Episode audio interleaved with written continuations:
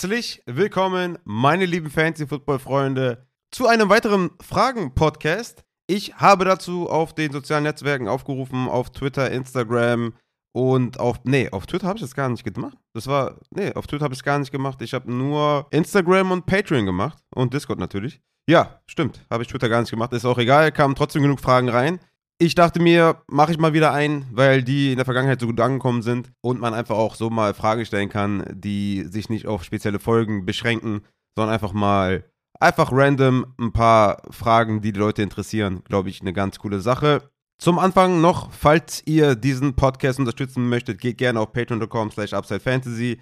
Checkt gerne unseren Shop ab, upsidefantasy.de. Alle Links wie immer natürlich in der Beschreibung. Natürlich auch mit Timestamps zu den einzelnen Themen. Checkt das gerne ab. Vielen Dank für den Support und damit können wir auch einsteigen.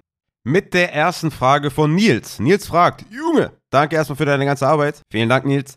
Ich habe tatsächlich eine Draft-Frage. Spiele in einer Full PPR Dynasty Superflex Liga mit 14 Teams. Roster ist Quarterback, 2 Running Back, 4 Wide Receiver, 2 Tight Ends, eine Flex und eine Superflex. Aktuell vorhanden Quarterback Murray und Tour und deren Backups, das ist schon mal schlecht, weil das sage ich auch immer jedem. Ihr braucht drei Starter, mindestens drei Starter in Superflex. Warum braucht ihr mindestens drei Starter in Superflex? Ein Grund sind die Bye Weeks. Da müsst ihr für, ne, also es gibt ja, also Murray und Tour haben ja jeweils eine Bye Week, das heißt, jeweils an zwei Spieltagen fällt ein Quarterback aus und den müsst ihr ersetzen mit einem anderen Quarterback. Dann gibt es natürlich noch Verletzungen, auf die ihr vorbereitet sein müsst und da müsst ihr einfach gewappnet sein mit einem, mit einem Ersatz. Zudem kommt natürlich, dass wenn du nicht zwei absolute Banger hast, wie zum Beispiel Murray und, und Josh Allen, dass du natürlich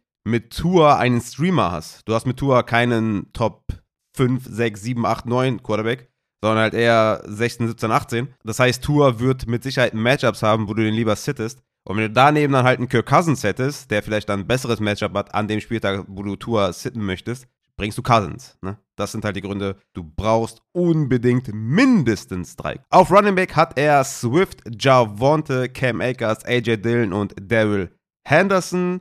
Wide Receiver AJ Brown, T. Higgins, Rondell Moore, Zay Jones, Zacchaeus, Emery Rogers, Tyler Johnson und Antoine Wesley.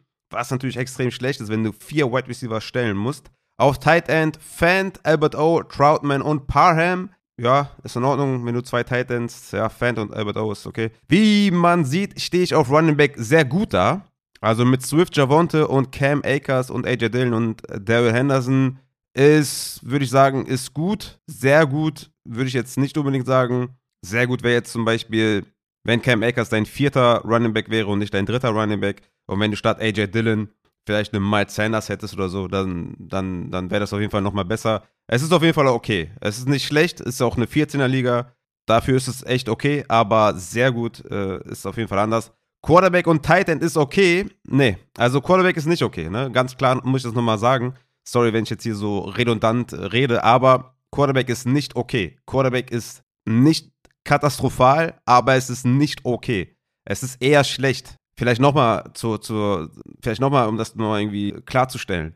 Stell dir vor, Tour verletzt dich. Dann hast du auf der Superflex, also um das einfach zu machen, Murray startet auf der Quarterback-Position, ja? Voraussetzung, Tour ist verletzt. Quarterback ist dann Murray. Deine beiden Running Back-Spots füllst du mit Swift und Javonte. Deine vier Wide Receiver-Spots, okay, gut, ist auch egal. AJ Brown, T. Higgins, Rondell Moore und Zay Jones von mir aus. Deine zwei Titans sind egal. Deine erste Flex entscheidet sich zwischen Cam Akers und AJ Dillon. Okay? Da stellen wir dann Cam Akers drauf. Dann auf die Superflex kommt dann AJ Dillon. So, schauen wir uns mal AJ Dillons Zahlen an. Denn diese Range oder diese Spieler, sagen wir äh, Running Back 4, 3, 4 und Wide Receiver 4, 5. Diese Spieler stellst du auf die Superflex, weil die anderen Running Backs und Wide Receiver, die du hast, kommen ja auf die Running Back Wide Receiver Position oder auf die Flex. Auf die Superflex kommen dann die letzten. Und das wäre jetzt in dem Fall AJ Dillon. Wir gucken uns seine Zahlen an. 3 Punkte, 3 Punkte, 3 Punkte, 10 Punkte, 15, 5, minus 2, 7, 11, 25, das war nice. 12, 17, also da drei Wochen ganz gut performt. 7, 10, 7, 21 und 7. Das heißt, wir sehen, er hat ein Spiel über 20, nein, zwei Spiele über 20 und eins über 15 und zwei um die 15. Und dann schauen wir uns doch mal an, was ein Carson Wentz zum Beispiel hätte, der ein ja, okayer dritter, vierter Quarterback ist, den du dann ja aufstellen würdest, wenn du ihn im Kader hättest. Der hat halt 18 Punkte gemacht, 18 Punkte, 7, 18, 22, 18, 19, 18, 24. Dann noch zwei schlechte Spiele mit 7 und 9, aber dann wieder 20, dann 17 und so weiter. Auch hier ähm, 10 Punkte, 11 Punkte. Aber im Grunde genommen ist es, glaube ich, klar, was ich sagen will. Mit AJ Dillon hast du halt jemanden, der im Schnitt wahrscheinlich um die 7 bis 10 Punkte macht. Und mit Carson Wentz hast du jemanden, der im Schnitt 15 bis 18 Punkte macht. Und wie ihr wisst, Fantasy ist oftmals sehr, sehr knapp und jeder Sieg ist wichtig. Und mit AJ Dillon auf der Flex stehst du viel, viel schlechter da als mit Carson Wentz auf der Flex. Und Carson Wentz ist ja kein, ist ja kein Killer, ne? ist, ja kein, ist ja kein Banger. Von daher, wenn dein dritter Quarterback vielleicht etwas stabileres ist, wie ein, wie ein Cousins oder wie ein James Winston oder so, dann ist das natürlich nochmal besser. Deswegen, also auf Quarterback stehst du leider nicht gut da. Tight End ist okay, sagst du, hast du recht. Mit Fan und Albert O ist das wirklich okay. In der 14er 2 Tight End, da ist bestimmt bei vielen der zweite Tight End Spot schon sehr, sehr kritisch. Der erste wahrscheinlich auch schon nicht so nice. Aber mit Fan und Albert O hast du mit Sicherheit zwei Tight Ends, die um den Tight End 1 Spot herum schwimmen und das ist dann okay. Der große Need liegt bei den Wide Receivers, auch wegen der vier benötigten Starter. Absolut richtig erkannt. AJ Brown und T. Higgins sind die einzigen beiden, ja, die halt gut sind. Danach Rondell Moore, von dem ich nicht viel halte. Klar, der wird natürlich davon profitieren, dass Hopkins ausfällt. Aber trotzdem, ähm, er ist jetzt kein stabiler Wide Receiver 3, sondern eher 4. Dann hast du noch Zay Jones, Kears und den Rest. Die kannst du natürlich gar nicht gebrauchen. Nun zur Frage. Nun habe ich im Rookie Draft die ersten drei Picks, also 1.1, 1.2 und 1.3. Wie würdest du da mit meinem Kader picken? Best Player Available oder nach Need? Grundsätzlich ist immer der Approach Best Player Available. Natürlich kann man bei einem Coinflip auch nach Need gehen, ja, wenn du jetzt zwei Spieler sehr, sehr close hast, sagen wir mal ein, ein Kenneth Walker und ein Traylon Burks oder sowas, wo du sagst, ich finde die beide geil, ich weiß nicht, wen ich da nehmen soll, dann gehe ich da lieber nach Need, ja, wenn du, wenn du keinen Running Back hast oder was, oder dir ein Running Back fehlt zur absoluten Spitze, nimmst halt Kenneth Walker, wenn du sagst, ey, keine Ahnung, ich habe hier vier Wide Receiver Spots und ich brauche jetzt echt einen Wide Receiver, der durchstartet und viel Upside mitbringt, dann nimmst du halt da Traylon Burks. Also das kann man schon, ne, bei einem Coinflip kann man das machen, aber an sich gilt immer Best Player Available. Gerade in Rookie Drafts gilt immer Best Player Available, weil Spieler, die du pickst, natürlich auch Trade Value mitbringen. Und wenn du jetzt an 1.7 dran bist, sagen wir einfach mal, ja, hypothetisch, und da ist Kenneth Walker noch auf dem Board, und alle Wide Receiver sind weg und der siebte Wide Receiver ist Jahan Dotson oder sowas, der noch da ist, oder keine Ahnung, sagen wir einfach mal. Dann musst du trotzdem Kenneth Walker nehmen, obwohl du vier Wide Receiver Spots füllen musst, weil Jahan Dotson hat niemals, niemals den Trade Value von einem Kenneth Walker zum Beispiel. Ne? Deswegen, das als kleines Beispiel dazu. Aktuell würde ich vermutlich Running Back, Wide Receiver, Wide Receiver nehmen. Siehst du es ähnlich oder würdest du gegebenenfalls sogar zwei Running Backs, drei Wide Receiver, einen Quarterback nehmen? Fragezeichen. Genaue Namen sind mir erstmal egal. Geht rein darum, welche Position ich mit meinem ersten Pick nehmen soll. Danke schon mal. Zusatz, sehe mich nicht im Win Now, sondern mein Gewinnfenster eher im Jahr 2023. Mhm.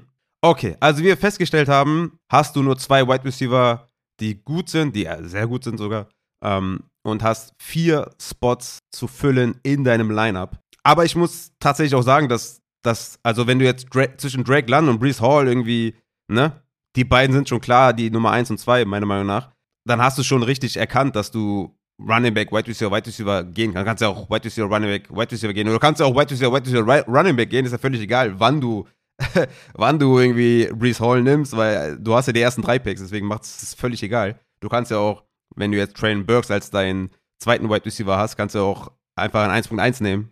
Ist ja völlig egal. Naja, egal. Ähm, also ich würde auf jeden Fall diesen Approach, den du, den du da siehst, mit Running Back, Wide Receiver, Wide Receiver, würde ich nehmen, weil das ist auch meine Reihenfolge. Beziehungsweise habe ich ja Drake London als auf die 1, auf der 1, aber ne, London, Hall und dann den zweiten Wide Receiver.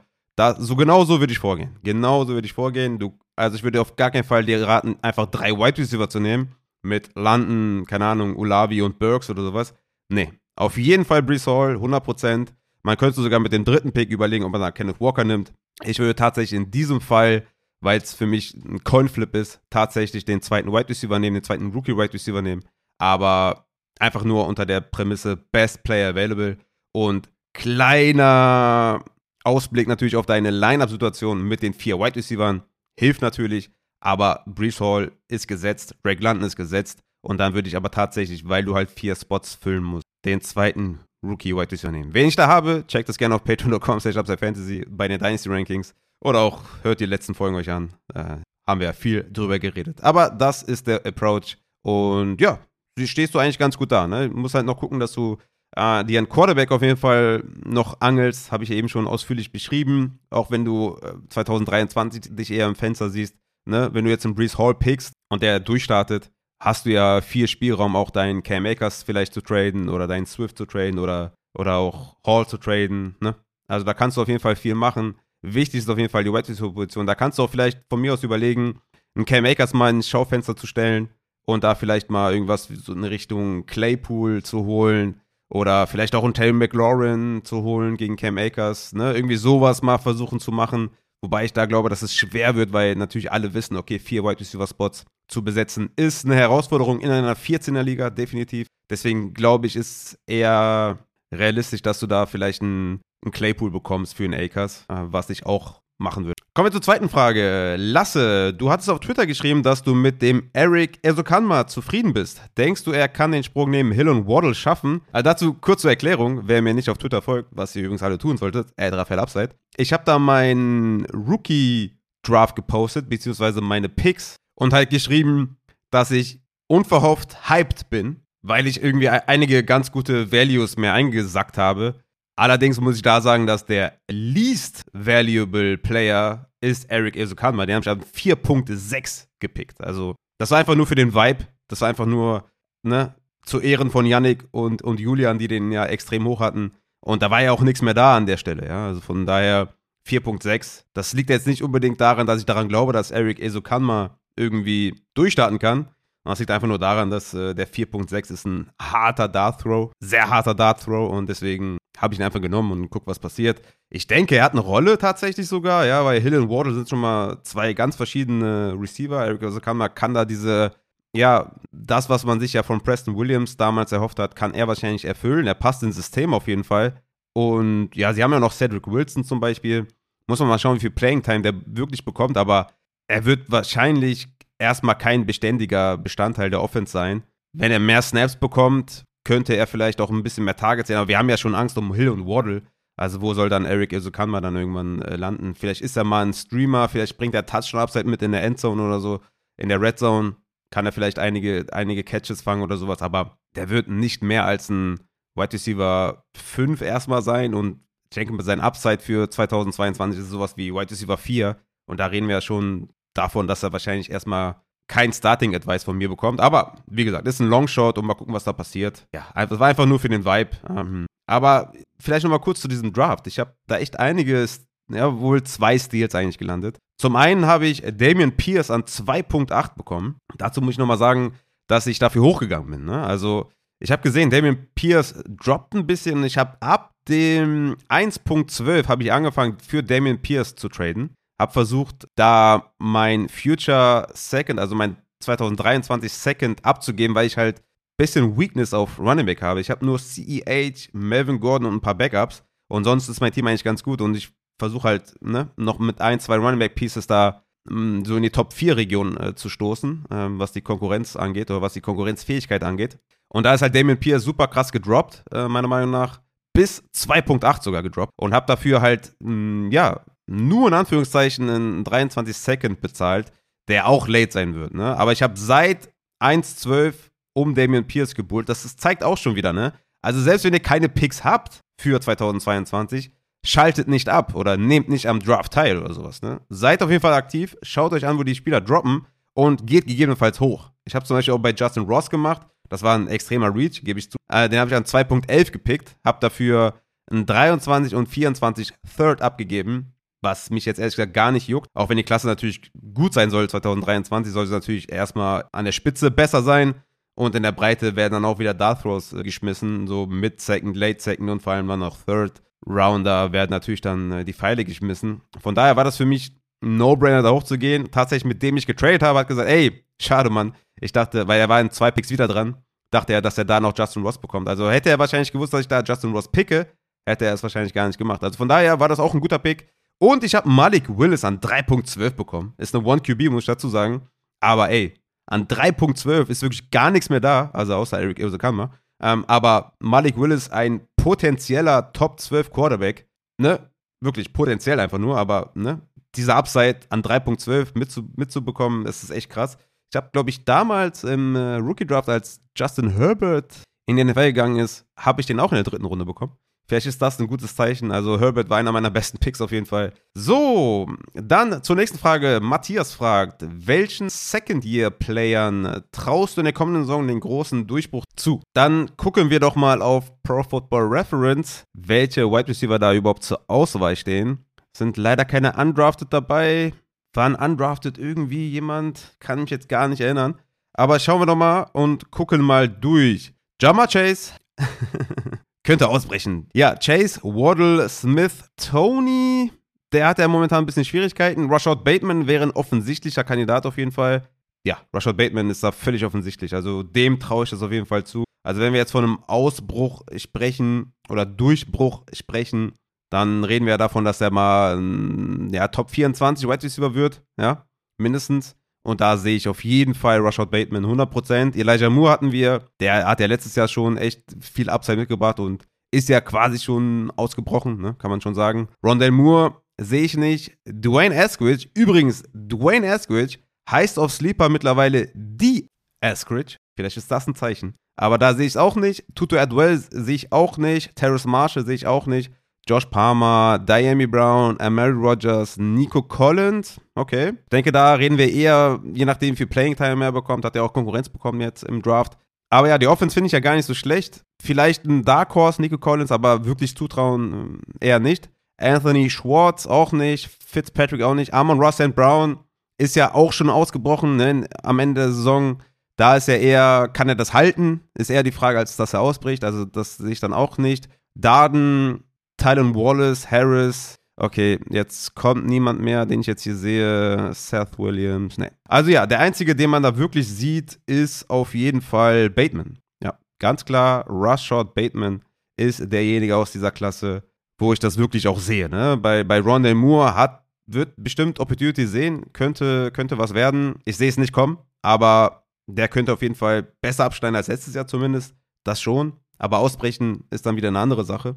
Ja, leider gibt es sonst hier auf Wide Receiver, gibt es da leider nicht. Tomek fragt daran anschließend, welchen Second-Year-Wide Receiver siehst du als Mid-Round-Target? Mid-Round-Target, vielleicht um das nochmal für alle zu sagen, ich unterscheide immer zwischen Runde 1 bis 4 ist für mich Early, 4 bis 8 ist Mid, 8 bis 12 ist Late. Und wenn man jetzt Mid-Round sagt, ist da wahrscheinlich auch wieder Rashad Bateman. Ne? Geht vielleicht sogar vierte Runde, müsste ich mal gucken, wie da die ADP momentan gehandelt wird.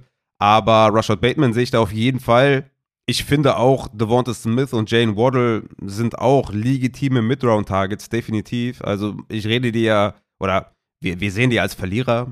Mit dem Hill-Trade, mit dem AJ Brown-Trade sind es auf jeden Fall Verlierer, aber trotzdem heißt nicht, dass man die nicht draftet. Und Mid-Round, ja klar, auf jeden Fall. Da sehe ich die beiden auf jeden Fall. Elijah Moore auch, definitiv. Und dann halt leider wieder keinen, aber ähm, wenn man da jetzt irgendwie noch Amon Ross Brown mit reinnehmen würde, der meiner Meinung nach das wenigste Upside von denen allen hat, aber ich denke, das sind so die Mid-Round-Targets, ne? auf jeden Fall. Also Ronnie Moore sehe ich da nicht, der ist für mich eher so ein Late-Round-Target, aber Mid-Round, Elijah Moore, Bateman, Devonte und Waddle auf jeden Fall, definitiv. Madin fragt, wenn Spencer Rattler sich für den Draft angemeldet hätte, was denkst du, wo wäre der in deinem Ranking gelandet bei den Quarterbacks? Der galt ja mal sogar als Nummer 1 Pick eine Zeit lang. Und da muss ich ehrlich zugeben, wie ich das ja auch immer sage und wie es meine Art ist, volle Transparenz ich habe keine Ahnung, was Spencer Rattler kann und was er nicht kann. Ich habe absolut keine Ahnung. Ich gucke kein College Football während der Saison. Ich kenne mich da null aus. Deswegen habe ich auch vor, mit dem Jan Wegwert zum Beispiel mal eine Folge zu machen über die 2023er Klasse, um da mal ein Overview zu haben. Ich kenne die Spieler nicht. Ich kenne die erst, wenn die Saison abgeschlossen ist, die Fantasy-Saison. Fange ich an, mich mit den Spielern zu beschäftigen, gucke mir ähm, deren Metriken an, gucke mir deren Size an, fange an, in, ins Film einzutauchen, ins, ins Filmscouting einzutauchen. Aber wenn du mich jetzt fragst, nach irgendeinem Spieler, der irgendwie, oder ein Top Running Back, Top Wide Receiver, ich habe absolut keine Ahnung. Da, da kann ich nur von anderen berichten oder von anderen Leuten, die was dazu schreiben oder sagen. Aber dann wäre es ja nicht meine eigene Meinung. Und das, da, der Typ bin ich nicht. Ich kann jetzt nicht sagen, ja, Spencer Rattler und jetzt mal kurz eingeben, keine Ahnung, Scouting Reports und dann sage ich dir, ja, Spencer Rattler, also der war ja, die, der kann ja das, der kann ja dies und der hat ja dieses Upside und der wäre bestimmt bei mir Quarterback 3 gewesen. Nee, ich habe keine Ahnung. Ich kenne den nicht. Also natürlich habe ich den Namen schon mal gehört und schon mal Highlight-Videos gesehen auf Twitter oder sowas. Klar, ne, habe ich auch schon gesehen. Aber ich habe absolut keine Ahnung, was der kann, was der nicht kann und ich habe absolut keine Ahnung, wo ich den gehabt hätte, weil ich mich mit äh, College Football null beschäftige. Krille fragt, Trade Value in Dynasty für einen Josh Allen. Mein Championship Run war nicht von Erfolg gekrönt und überlege aufgrund des fehlenden Talents Upside im Roster durch Trade Value zu generieren. Was kann man für, für solche Franchise Quarterbacks verlangen? Die Trade Calculator im Internet waren eher weniger zufriedenstellend. Ja, du, du solltest dich nicht auf Trade äh, Calculators stürzen, sondern deine, deine Teammates, deine League-Mates fragen, was, also was, was die bezahlen wollen. Ne? Also, du kannst ja, ist ja egal, was der Trade Calculator sagt. Wenn der, wenn der Trade Calculator sagt, du kriegst dafür nur Ronald Moore, und äh, du und, ein anderer League-Mate kommt und sagt, hier, ich gebe dir Stefan Dix, ja, dann ist völlig egal, was der Trade Calculator gesagt hat. Also von daher würde ich mich da sowieso nicht drauf verlassen. Abgesehen davon, dass ich Trade Calculators eh nicht für, für, für Referenzen würde ich halte, ähm, würde ich mich darauf gar nicht stürzen. Und da müssen wir natürlich jetzt unterscheiden, ist das jetzt eine Superflex oder eine One QB? Ne? Klar. Also in einer One QB für einen Josh Allen, der auf jeden Fall ein Top 3 Quarterback ist, ja, da, also da muss man natürlich gucken, erstmal musst du dir angucken, welches Team braucht so einen Quarterback, ne? Wenn jetzt ein, ein, also ein Team in einer One-QB zum Beispiel einen Kirk Cousins und Winston hält, ja, dann hat er nicht den unbedingten Need. Natürlich könnte er sich verbessern mit Josh Allen, klar, aber er hat zwei richtig gute Streamer, ne? Da braucht er nicht unbedingt Josh Allen. Und vor allem dann nicht zu einem Preis, der dich zufriedenstellt. Also solltest du auf jeden Fall gucken, dass du jemanden findest oder jemanden anschreibst oder so, der vielleicht einen Jimmy G hält, und ein Wentz. So, den, den könntest du da natürlich mal anfragen und sagen, ey, guck mal, ich habe hier Josh Allen, ich brauche ein bisschen Tiefe in meinem Team, wen kannst du mir geben? Und wenn der dann irgendwie sagt, ey, keine Ahnung, ich gebe dir Devonta Smith oder einen Chase Claypool oder ne, diese Riege an Wide Receivern, dann würde ich das sofort machen. Also ich denke, das ist die Range für Josh Allen, aber es kommt natürlich ganz klar auf das Team an, wer den haben möchte. Ne? Ist der jetzt einen Josh Allen vom Contender entfernt, dass der wirklich, ne, sagen wir einfach mal Carson Wentz und Jimmy G hat und der ist halt gut aufgestellt, aber braucht noch diesen letzten Banger mit Josh Allen. Dann kann auch sein, dass er dir vielleicht einen, einen Late First dafür gibt oder vielleicht irgendwie Claypool und einen First oder so, ne? Keine Ahnung. Dann wird er natürlich gucken, dass er vielleicht ein bisschen mehr bezahlt. Ne? Wenn er vielleicht auf, auf Wide Receiver tief aufgestellt ist, mit vier, fünf guten Wide Receivers und Claypool ist irgendwie nur die, die fünf oder sechs oder so, dann kann man sich das durchaus vorstellen. Aber da kommt es wirklich ganz stark drauf an, was bringt Josh Allen demjenigen? Bringt ihm das die, den, die letzte Edge über allen anderen oder ist das halt irgendwie, gut, hat der Josh Allen und hat auf Running Back hat er nur CEH, Chris Carson und auf Wide Receiver hat der AJ Brown, T. Higgins, weil wir das Beispiel eben hatten, und danach nichts mehr, ja, dann bringt den Josh Allen auch nichts. Dann wird er dafür nicht traden und hat dafür, hat definitiv auch keine Spieler, die dir geben kann, wo sich das dann auch lohnt. Verstehst du? Deswegen musst dir auf jeden Fall ein Team angucken, ähm, die den brauchen und dann kannst du gucken, ob du da vielleicht irgendwie ne, einen Late First rausholen kannst, plus ein Wide Receiver 3, vielleicht Wide Receiver 4 nur. Also da musst du gucken, was da geht.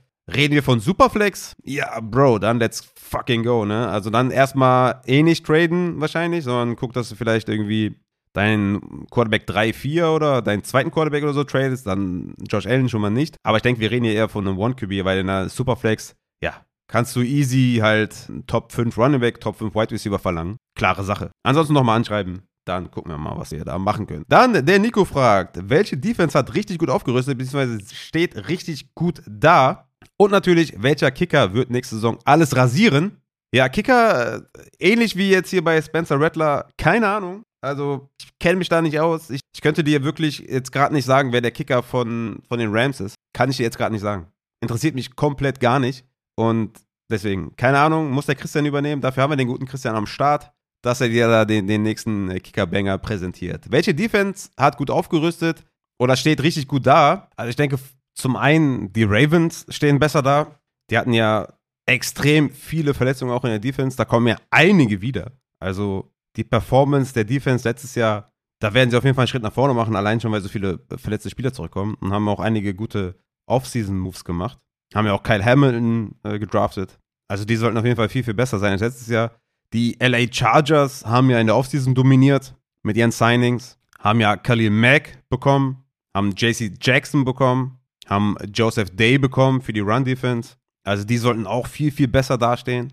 Also ich würde sagen, die aus, aus Fantasy-Sicht sollten die da den, den größten Sprung machen. Und das sind bestimmt interessante Defenses. Auf jeden Fall. Also allen voran Ravens und Chargers.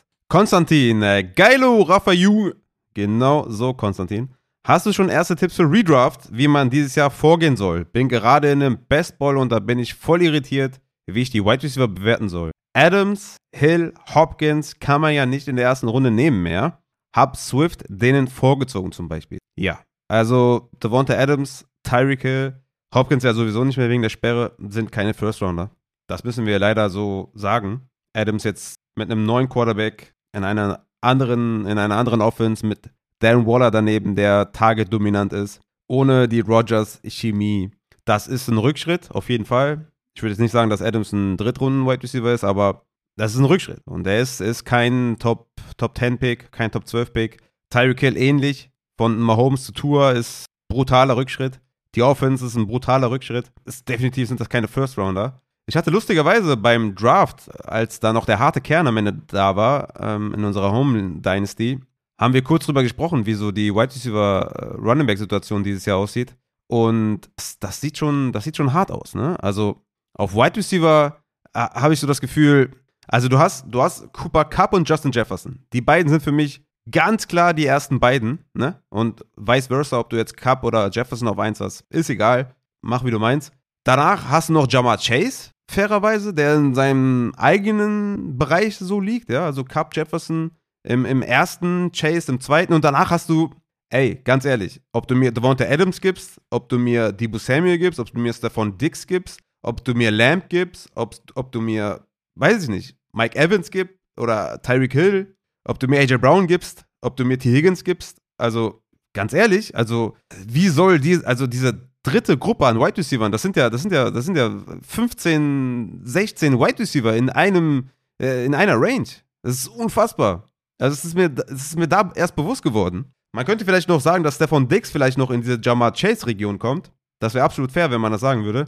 Aber selbst der ist ja auch, ne, für mich jetzt nicht in der oberen Elite und ist arguably in, diese, in dieser Adams, CD Lamb, Tyreek Hill Range und sowas.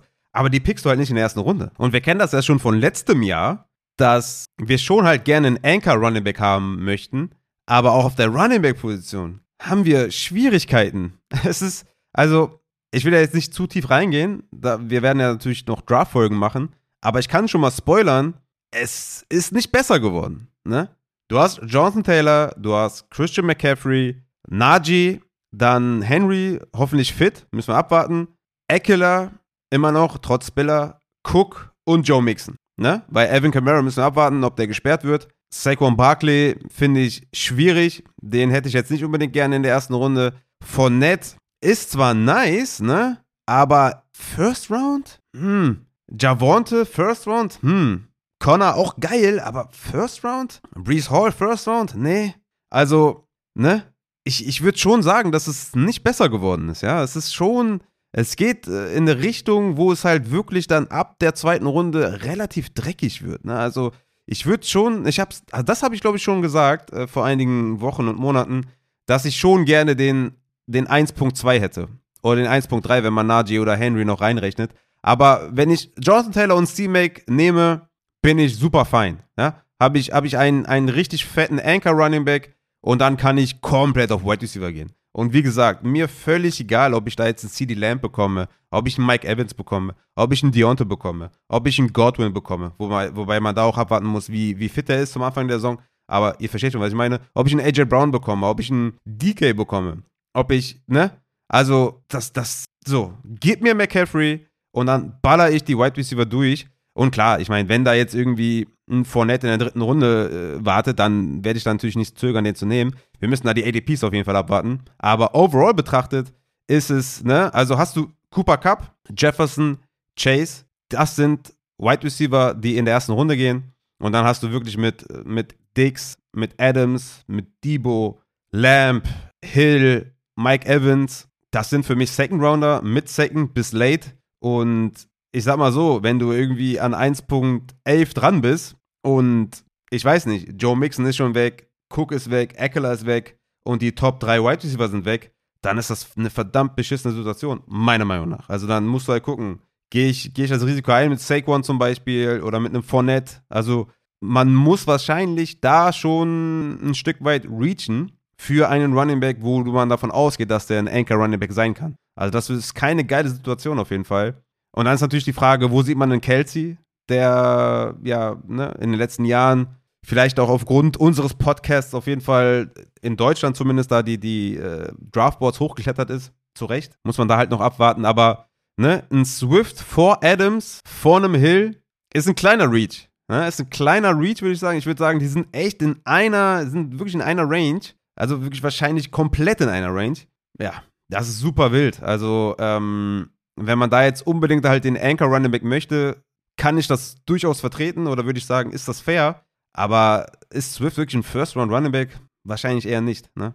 Deswegen ist das schon echt super bitter und ja, ich kann verstehen, dass du da völlig irritiert bist bei den Wide Receivers, weil es wirklich gefühlt hast du wirklich, nehmen wir Dix mit rein, komm, hast du fünf Wide Receiver, wo du sagst, geil, nehme ich, und dann hast du, weiß nicht, 15, wo du sagst, ist mir random, gib mir einen von denen. Ja, das macht die Sache auf jeden Fall nicht besser, wenn man dann dabei bedenkt, dass die Running-Position sich nicht verbessert hat. Ne? Das, das wird halt wieder dann darauf ankommen. Hast du einen Home Run Hit mit einem J.K. Dobbins, mit einem Brees Hall vielleicht oder mit einem Elijah Mitchell oder mit einem Antonio Gibson? So, und dann, da wirst du halt die Liga gewinnen. Aber da werden wir dann äh, auf jeden Fall nochmal drauf eingehen mit dem Christian zusammen. Das werden wahrscheinlich wieder sehr, sehr romantische Diskussionen. Kommen wir zu Rashi. Wenn du einen Giants Wide Receiver nehmen müsstest, welchen würdest du nehmen? Dynasty und Redraft. Aktuell mit der Tony-Situation ist das jetzt alles ein bisschen, bisschen weird, bisschen schwer einzuschätzen. An sich, ohne diese ganzen Verwirrungen, hätte ich in Dynasty gesagt, nehme ich, nehm ich Tony. Hatte der Christian mich, glaube ich, auch schon mal in einer, in einer Folge gefragt, nehme ich Tony. Aktuell würde ich wahrscheinlich Dynasty und Redraft-wise eher auf Golladay gehen, weil ich nicht weiß, was mit Tony los ist. Und der One-Day Robinson-Move ne, spricht ja auch für sich irgendwie. Shepard ist zurück. Also vor ein paar Monaten hätte ich gesagt, äh, Tony in Dynasty und Redraft auf jeden Fall Golladay, weil der natürlich das meiste Upside hat, auf jeden Fall. Mittlerweile sage ich Dynasty und Redraft eher Golladay. Und Golladay ist natürlich auch so ein Late-Round Wide Receiver, der momentan, ja, Junge, gib mir Golladay. Also es kann ja nur besser werden. Er hat letztes Jahr keinen einzigen Touchdown gefangen. Kriegt einen neuen Offense, neue, neuen Offense-minded Coach, neuen OC, neuen Quarterback-Coach. Also, ne, vielleicht was raus und aus Daniel Jones. Also Golladay momentan wahrscheinlich ein richtig harter Value-Pick. Weiß gar nicht, wann der momentan geht. Ich check das mal kurz ab. Candy Golladay ist Wide Receiver 57. Das ist wild. Marcus Valdes Scantling geht vor ihm. Russell Gage geht vor ihm. Hunter Renfro geht vor ihm. Wild. Also, da seht ihr schon, Hopkins geht vor ihm. Naja, vielleicht nicht ganz aktuell. Aber Golladay ist massiver Value-Pick. Nächste Frage von Rashi. Dynasty Fournette behalten oder für einen Second Runner dieses Jahr und einen First Runner nächstes Jahr traden? 18er Liga. Okay, also da müssen wir, müssen wir natürlich den First Round Pick nächstes Jahr völlig anders bewerten. Also gehen wir, sagen wir einfach mal, dieser, dieser Owner, der Fournette ertradet, ist ein Contender. Und sagen wir einfach mal, der gewinnt die Liga. Dann ist dieser vermeintliche First Rounder ja, der ein First Rounder eine 18er ist, ist in einer 12er ein Mid-Second, ja. Und die beiden Second Rounder, je nachdem, wo die dann sind, sind halt dann Third Rounder in dem Sinne, in der 12er. Also rein value-technisch gesehen. Das ist ein absoluter No-Trade. Absoluter No-Trade. Also Second Rounder dieses Jahr in einer 18er Liga, no way. Also no way. Das ist null Value. Das ist null Value. Reine Dart Throws in einer 18er Liga, ein Second Rounder, reiner Dart Throw ne, wie gesagt, wenn wir davon ausgehen, dass dieser äh, Owner halt gut war, oder einer von den Picks halt gut war, und der First late ist in der 18er, nein. Einfach nein. Also definitiv, dann definitiv behalten. Und in einer 18er Liga könnte halt Fournette, ne, also da hat er natürlich noch mehr, noch mehr Value, weil er ist für mich ein Top 12 Running Back, Top 10 sogar eher. Und der hat massig Value. Also da, da, da kannst du jetzt mit, mit diesem Trade machst du, machst du, machst du einen Riesenfehler. Weil, wie gesagt, wir, wir, wir preisen die 2023er Klasse ja an, sagen, dass die First Runner viel Value haben, aber an der Spitze Value auch, ne? Und vor allem auch in Superflex sehr wertvoll sind, weil dann noch Quarterbacks sind drin. Aber in der 18er Liga schon wieder nicht. Also da ist der Late First Also da würde ich jedem, also da würde ich sogar dir raten, ich weiß jetzt nicht, wie du, wie dein Team dasteht, ne? Aber wenn du jetzt so ein Top 14 bis 18 Pick sein könntest, 2023, ja, gib den ab für einen Fournette Type-Off. Ja, kriegst einen Banger Running Back, ähm, der, der, den du im Draft nicht findest, nicht finden wirst. Deswegen würde ich ihn erstmal halten oder du kriegst halt ein geiles Angebot, wo du sagst, ey, da muss ich zuschlagen. Aber ich würde mich von, von Picks erstmal zurückhalten. Es sei denn, jemand Schlechtes tradet für ihn, dann klar, ne, ein Top, Top 10 würde ich sagen. Ne? Also, wenn du jetzt abschätzen kannst, dass derjenige, der, der auf dich zukommt, eher so ein äh, 5 bis 10 Team ist, dann mach es auf jeden Fall. Finde ich okay, finde ich den Value, der passt auf jeden Fall. Ich finde Fournette ist, ist ein Late First. Finde ich den, finde ich den äh, Value, finde ich den Preis gut. Ob ich es dann immer machen würde, hängt natürlich davon ab, wo du gerade stehst, ob du Fournette nicht lieber behalten sollst, aber das ist momentan halt der Preis für Fournette. Ein Late First, 8 bis 12, aber ein Late First in der 18er auf gar keinen dann haben wir den SV-Aufbau. Hab gerade in einer Dynasty 1QB Keontae Ingram weggetradet gegen Corey Davis und Diami Brown. Bin a winner. Fühle mich als klarer Gewinner, obwohl mein Trade Calculator, das, da ist er wieder, der Trade Calculator, was anderes sagt. Was meinst du? Ja, also wie gesagt, Trade Calculator äh, ist nicht so die beste Referenz. Also man kann sich daran orientieren. Im Endeffekt checkt der aber nicht, wie dein Team dasteht, wie das andere Team dasteht. Und man weiß in den meisten Fällen auch nicht, welche Rankings da benutzt. Ne? Also, wenn es jetzt ein ADP-Ranking ist oder ein ECR-Ranking oder whatever Ranking, steht meistens gar nicht dabei oder von welchem Experten das vielleicht gemacht wurde oder so. Deswegen muss man da auf jeden Fall erstmal gucken, was für ein Trade Calculator das ist. An sich ist Keontae Ingram halt ein Backup. Ne? At best ist er, ist er, ist er ein Committee-Backup, was so seinen Standalone-Wert angeht.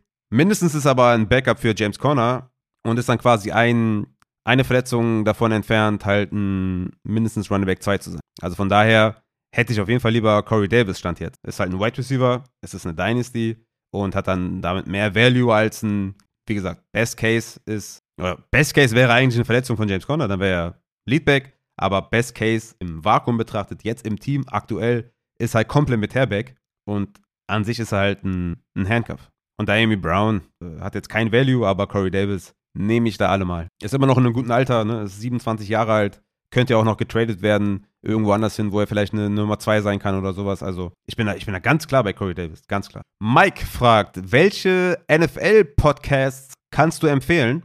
Boah, ähm, also das ist jetzt echt schwer zu beantworten, weil ich keine Podcasts höre. Also absolut keine. Absolut keine. Ich weiß, dass wir richtig viele gute haben ne? Ähm, die ich auch schon mal gehört habe oder mir mal angehört habe oder früher ähm, regelmäßig angehört habe, aber ich habe absolut keine Zeit mehr, mir Podcasts anzuhören. Ich habe auch keine Zeit mehr, Fantasy-Podcasts anzuhören, keine Zeit mehr, NFL-Podcasts anzuhören. Ich höre keine Podcasts. Außer Basketball-Podcast, weil äh, ich da mich nicht gut auskenne. Oder doch, ich kenne mich gut aus, aber andere Leute kennen sich noch besser aus und ich kann von denen lernen, was ich geil finde. Deswegen ziehe ich mir das rein. Wenn ich vielleicht mal jetzt irgendwie eine, eine etwas längere Fahrt habe, auch da kann ich nicht jede Folge hören. Ähm, dann, dann höre ich mir einen Podcast an. Aber NFL-wise ist es so ein bisschen, denke ich, dass, dass man in seiner Meinung ein bisschen beeinflusst wird. Natürlich kann man auch, wenn man sich Podcasts anhört, andere Sichtweisen hören und seine eigene Meinung vielleicht nochmal überdenken oder sowas. Aber im Endeffekt ähm, möchte ich meine eigene Meinung haben, meine eigene Evaluation und höre keine Podcasts. Ich kann dir von früher natürlich Downset Talk empfehlen den habe ich regelmäßig gehört, höre ich gar nicht mehr. Einfach aus Zeitgründen und ich lese mir halt die, die Spox-Dinger durch von Adrian. Ist im Endeffekt das Gleiche, nur halt dann ohne, ohne Christophs Meinung, aber das ist ja im Großen und Ganzen das Gleiche, äh, was geschrieben wird und was dann im Podcast erzählt wird. Dann weiß ich, dass Cover 2 eine geile Berichterstattung macht. Für College zum Beispiel oder sowas, ne, Saturday Kick macht da eine gute Arbeit. Ich denke, da musst du einfach mal auf Twitter gehen oder was und ähm, guckst einfach mal, wem ich folge und dann wirst du da wahrscheinlich schon mal den einen oder anderen Podcast finden. Ansonsten kann ich dir leider nicht unbedingt weiterhelfen. Ich weiß, The Athletic hat, glaube ich, einen guten NFL-Podcast. PFF hat natürlich auch einen guten Podcast. Ja, da muss man sich einfach mal durchskippen, dir mal eine Folge anhören und mal gucken, ob du warm wirst. Da kommt ja mal drauf an, was, was will man haben? Will man, will man eine geile Stimme haben, wie ich zum Beispiel?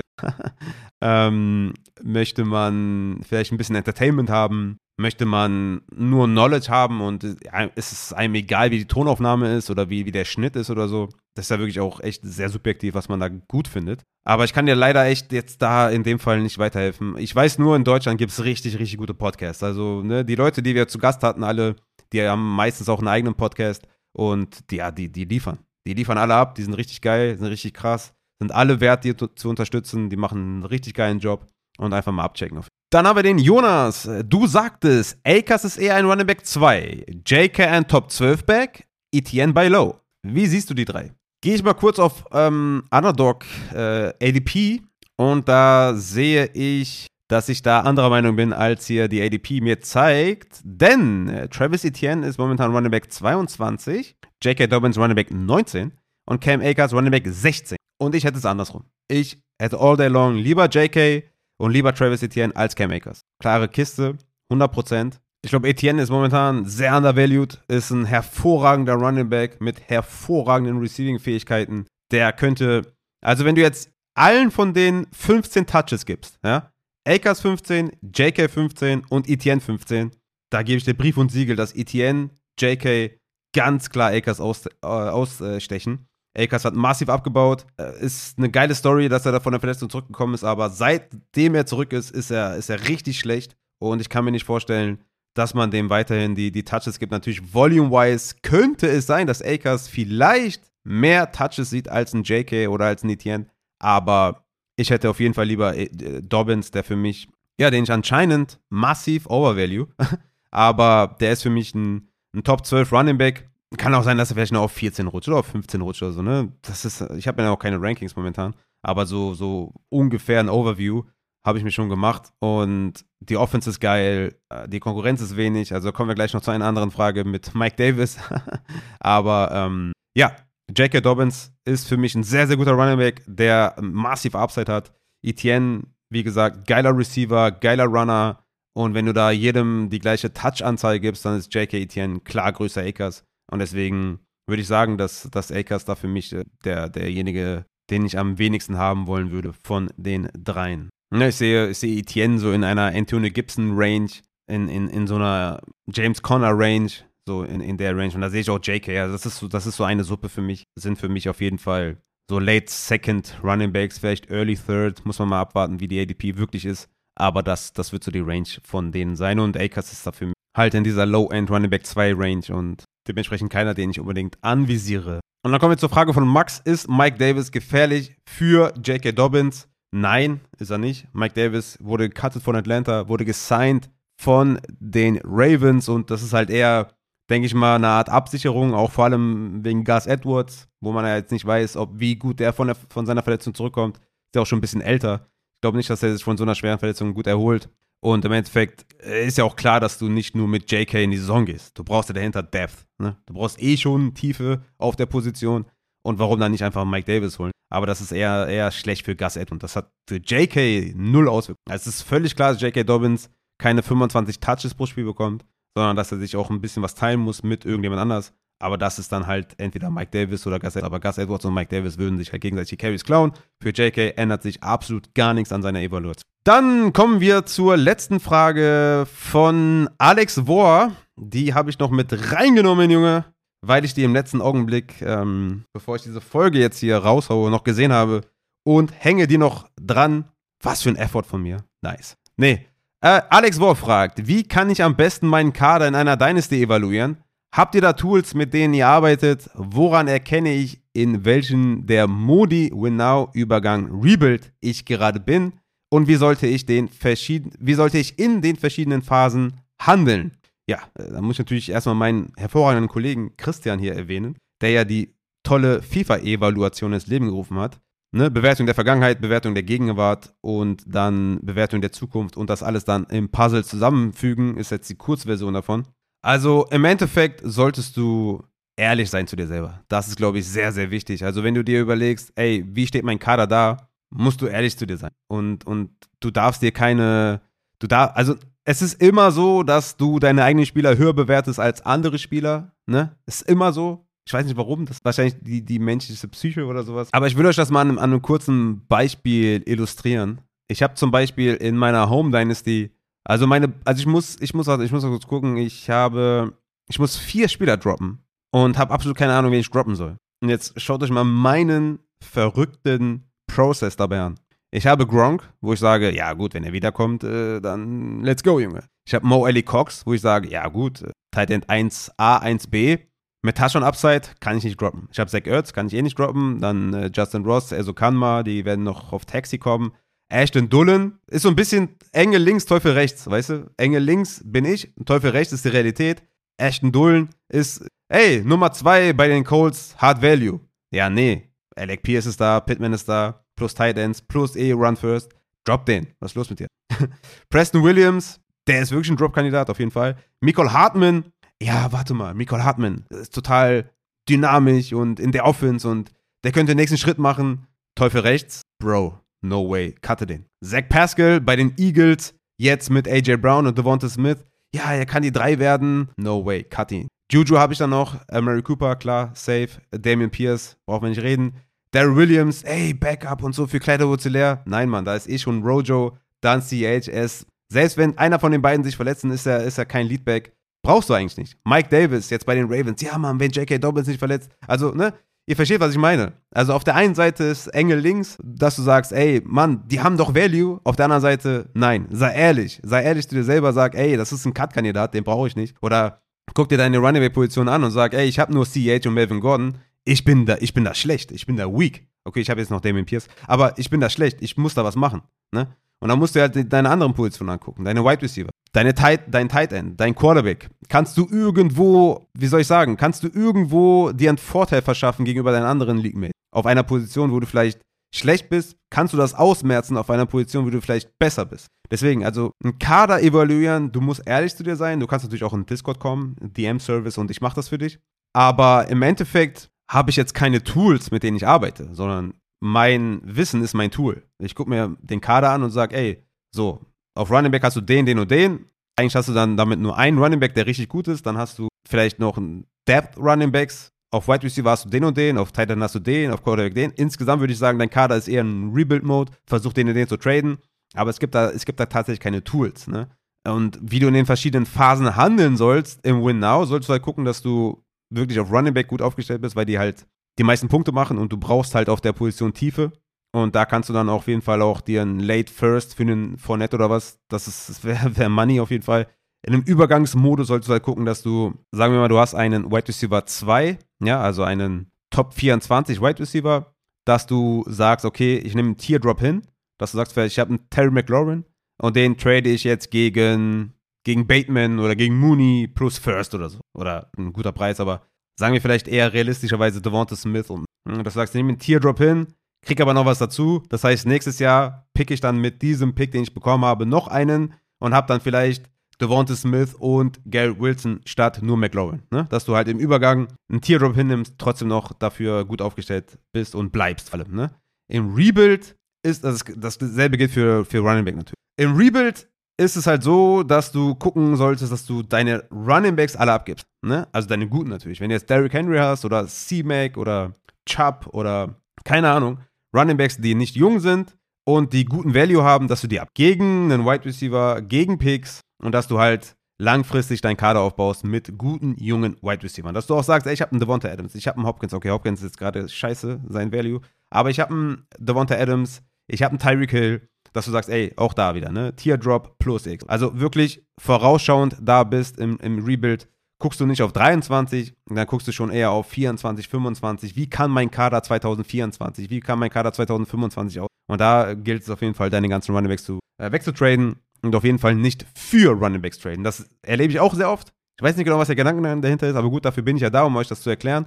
Aber in einem Rebuild für einen Runningback zu traden, ist auf jeden Fall erstmal keine gute Idee, es sei denn, du tradest natürlich Armor Russell Brown gegen C-Mac. So, dann kannst du aus C-Mac nochmal T. Higgins machen oder was. So. Aber im Endeffekt ist ein Rebuild immer White Receiver größer und Picks größer. Das sind so äh, im Endeffekt, glaube ich, die Parameter, die man da anwenden kann. Und äh, Tools habe ich da nicht. Also ich habe nur mein Wissen. Dann könnt ihr im DM-Channel ähm, auf mich zukommen. Dann machen wir das zusammen. Oder ihr, ihr sagt mir schon, wie ihr das seht. Ihr macht das ja auch schon sehr, sehr geil alleine. Äh, oft bekomme ich auch Nachrichten, ey, das ist mein Team, das und das sind meine Gedanken und dann kann ich eigentlich immer nur sagen, ja, sehe ich genauso, versuch doch vielleicht das noch zu machen oder das noch zu machen und eine etwas andere Sichtweise zu geben.